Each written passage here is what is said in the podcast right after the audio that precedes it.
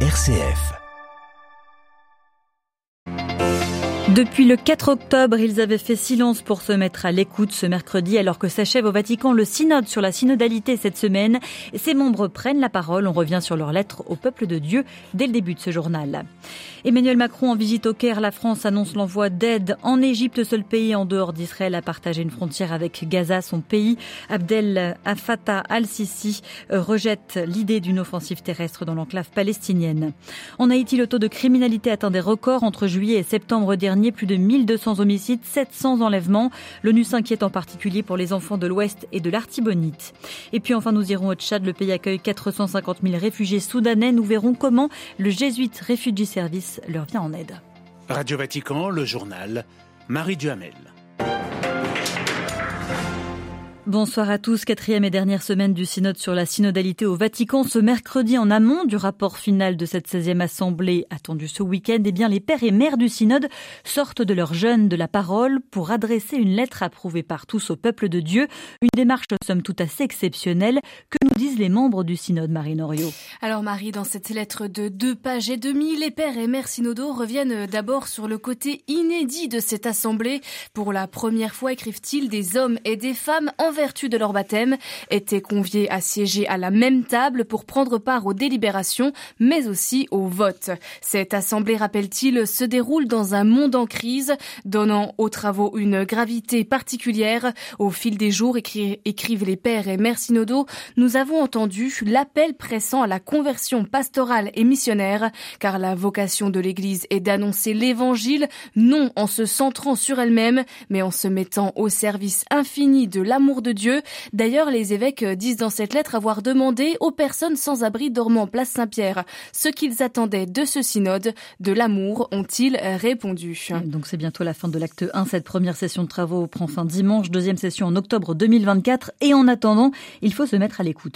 Oui, Marie, pour progresser dans son discernement, l'Église a absolument besoin de se mettre à l'écoute de tous, écrivent-ils, et justement à commencer par les plus pauvres et également à l'écoute des victimes d'abus commis par les membres du corps ecclésial. Il faut aussi que l'Église écoute les laïcs, les femmes et les hommes, tous appelés à la sainteté en raison de leur vocation baptismale. Et enfin, les pères et les mères synodaux rappellent le besoin d'écouter la parole et l'expérience des ministres ordonnés, les prêtres, mais aussi les diacres. Et enfin, Marie, comme le disait le pape François en annonçant ce synode en 2015, l'Église doit renforcer ses synergies dans tous les domaines de sa mission. C'est précisément le chemin de la synodalité que Dieu attend de cette Église du troisième millénaire. Merci Marie Norieux. Et puis une précision, une esquisse du rapport de synthèse du synode a lui été remis aux participants. Il fera l'objet de discussions avant un vote prévu samedi. Le document sera ensuite rendu au pape François. 19e jour de guerre au Proche-Orient, plus de 2 millions de civils sont toujours pris au piège dans la bande de Gaza sous les bombes censées viser les forces du Hamas au pouvoir dans l'enclave palestinienne. Le Hamas responsable de la mort de 1400 Israéliens, on le sait, le 7 octobre dernier à Gaza. 6500 personnes auraient perdu la vie, les blessés seraient près de 17 500, faute de carburant. Six hôpitaux ont fermé. L'UNRWA, l'agence onusienne pour les réfugiés palestiniens, annonce la fin possible aujourd'hui de ses activités à Gaza. Les Occidentaux s'interrogent sur la meilleure manière d'aider les Gazaouis, mais ni le Hamas ni le djihad islamique à Gaza. Washington, Londres et Berlin se disent favorables à des pauses humanitaires. Depuis le Caire, le président français a lui annoncé aujourd'hui l'envoi d'un navire hôpital à Gaza, à destination de Gaza plus précisément, après une première étape en Israël où il a présenté ses condoléances à un pays ami. Emmanuel Macron a plaidé aux côtés de son homologue égyptien pour une relance du processus de paix en vue de créer un État palestinien au Caire. Léonie Lebrun. Eh bien, tous deux ont renouvelé leur souhait de voir un jour enfin la solution à deux États, israéliens et palestiniens, se concrétiser. Ce n'est pas parce qu'elle est ancienne qu'elle est caduque, a souligné Emmanuel Macron, mais on en est loin et les deux présidents ont abordé plusieurs problématiques immédiates. D'abord, l'accès de l'aide humanitaire à Gaza, qui se fait uniquement depuis le sol égyptien via le poste frontière de Rafah, aide qui entre depuis ce week-end au compte-gouttes.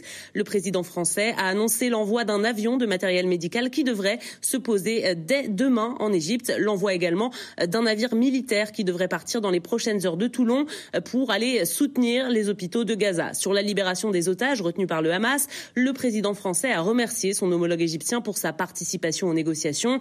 Abdel Fattah al-Sisi a quant à lui indiqué qu'il aurait besoin de temps pour libérer davantage d'otages. Et puis, s'il y a bien un point sur lequel Emmanuel Macron et Abdel Fattah al-Sisi affichent leur entente depuis des années, c'est la lutte contre le terrorisme. Emmanuel Macron vient de préciser son idée d'élargir la compétence de la coalition internationale de lutte contre l'État islamique. Il dit vouloir en tirer des enseignements pour lutter contre toute forme de terrorisme, sans mentionner cette fois directement le Hamas. Le Caire, Léonie Lebrun pour Radio Vatican. Précisons que devant Emmanuel Macron, le président égyptien a appelé à éviter une invasion terrestre de Gaza. S'exprimant au nom des peuples du Moyen-Orient qui sont, dit-elle, choqués et déçus par les réactions du monde face à la catastrophe de Gaza, la reine de Jordanie constate qu'il y a deux poids, deux mesures sur CNN. Ranian et de parents palestiniens que les Occidentaux, jugent, pardon, les Occidentaux complices de la souffrance en cours à Gaza en raison de leur soutien, de leur protection à Israël. Et puis cette guerre qui souligne les fractures du monde. Au Liban, le Hezbollah a rencontré des dirigeants du Hamas et du djihad islamique pour voir comment les soutenir. Depuis la Turquie, le président Erdogan parle des membres du Hamas comme de libérateurs. Il renonce à tout déplacement en Israël. C'est une estimation qui ne prend pas en compte les 1,4 million de Palestiniens qui ont fui le nord de la bande de Gaza. Selon les Nations Unies, plus de 114 millions de personnes sont actuellement déplacées de force dans le monde. Un tiers d'entre eux ont dû traverser une frontière. C'est le cas de 450 000 civils qui ont fui la guerre en cours depuis six mois au Soudan pour se réfugier au Tchad. Ils vivent actuellement dans des camps disséminés dans le pays. Pour les aider, l'État tchadien, avec ses maigres moyens, l'ONU et des ONG dont le service euh, jésuite pour les réfugiés, le JRS est principalement présent dans l'éducation, tentant de poursuivre la scolarisation des enfants. Emery Sandier, le coordinateur national des programmes JRS au Tchad. On l'écoute. La première chose, c'était d'identifier, par exemple, des enfants qui, qui arrivent dans les camps. Et puis, ces enfants, on essaie euh, de poser des questions, on essaie de passer des tests aussi pour vérifier le niveau de chaque enfant. Les enseignants, ils ont eu à, travailler avec euh, le curricula soudanais. Donc, ils ont eu à avoir les cours de rattrapage pour apprendre dans le curricula afin de pouvoir encadrer ces enfants. Alors maintenant, comme ils sont arrivés dans des endroits, des nouveaux camps ou bien les anciens camps là où ils sont installés, il n'y a pas des écoles il y a des anciennes écoles qui ne parviennent pas à, contenir tous les élèves que nous avons.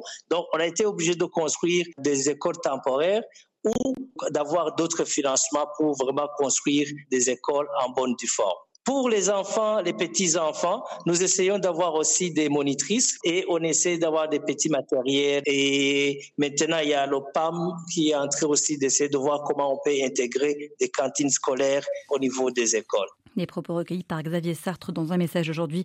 Le pape rappelle sa position pour une migration sûre et pour le droit de pouvoir rester sur sa terre. Et puis concernant la guerre entre l'armée et les paramilitaires au Soudan, une nouvelle tentative de négociation vient d'être annoncée. Elle se tiendra en Arabie saoudite sous médiation américano-saoudienne. Sur le terrain, il n'y aura aucune trêve.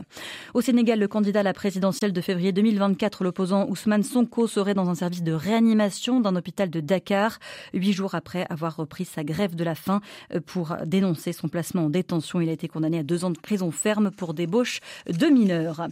La société haïtienne continue de sombrer face à la violence meurtrière des gangs armés, provoquant une crise humanitaire qui s'aggrave de jour en jour. C'est le constat sombre dressé par les responsables de l'ONU, alors que la communauté internationale semble se tourner vers d'autres crises. Les enfants en particulier sont les premières victimes de ce drame. Olivier Bonnel. Lundi dernier, devant le Conseil de sécurité à New York, la patronne de l'UNICEF a dressé un tableau alarmant de la situation sécuritaire et humanitaire haïtienne. Les meurtres et enlèvements ont explosé ces derniers mois et les enfants souffrent en particulier de la dégradation générale du pays.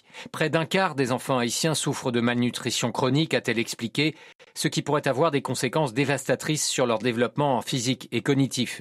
Il est donc nécessaire que la communauté internationale s'active, plaident les responsables onusiens. Depuis le début de l'année, nous avons reçu à peine un quart des 720 millions de dollars nécessaires pour financer le plan de réponse humanitaire, a encore déploré la directrice générale de l'UNICEF.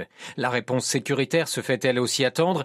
Au mois de septembre, le déploiement d'une force internationale de sécurité destinée à soutenir la police haïtienne face aux gangs avait été accepté sous l'égide du Kenya et soutenu par les Nations Unies, mais la justice de Nairobi a pour l'heure suspendu la participation de 1000 policiers kenyans au motif qu'elle serait inconstitutionnelle. Olivier Bonnel et puis aux États-Unis après des semaines de querelles fratricides les républicains ont bon espoir de faire élire aujourd'hui leur nouveau quatrième candidat à la présidence de la Chambre américaine des représentants, la personne de Mike Johnson, élu de Louisiane et farouche allié de Donald Trump.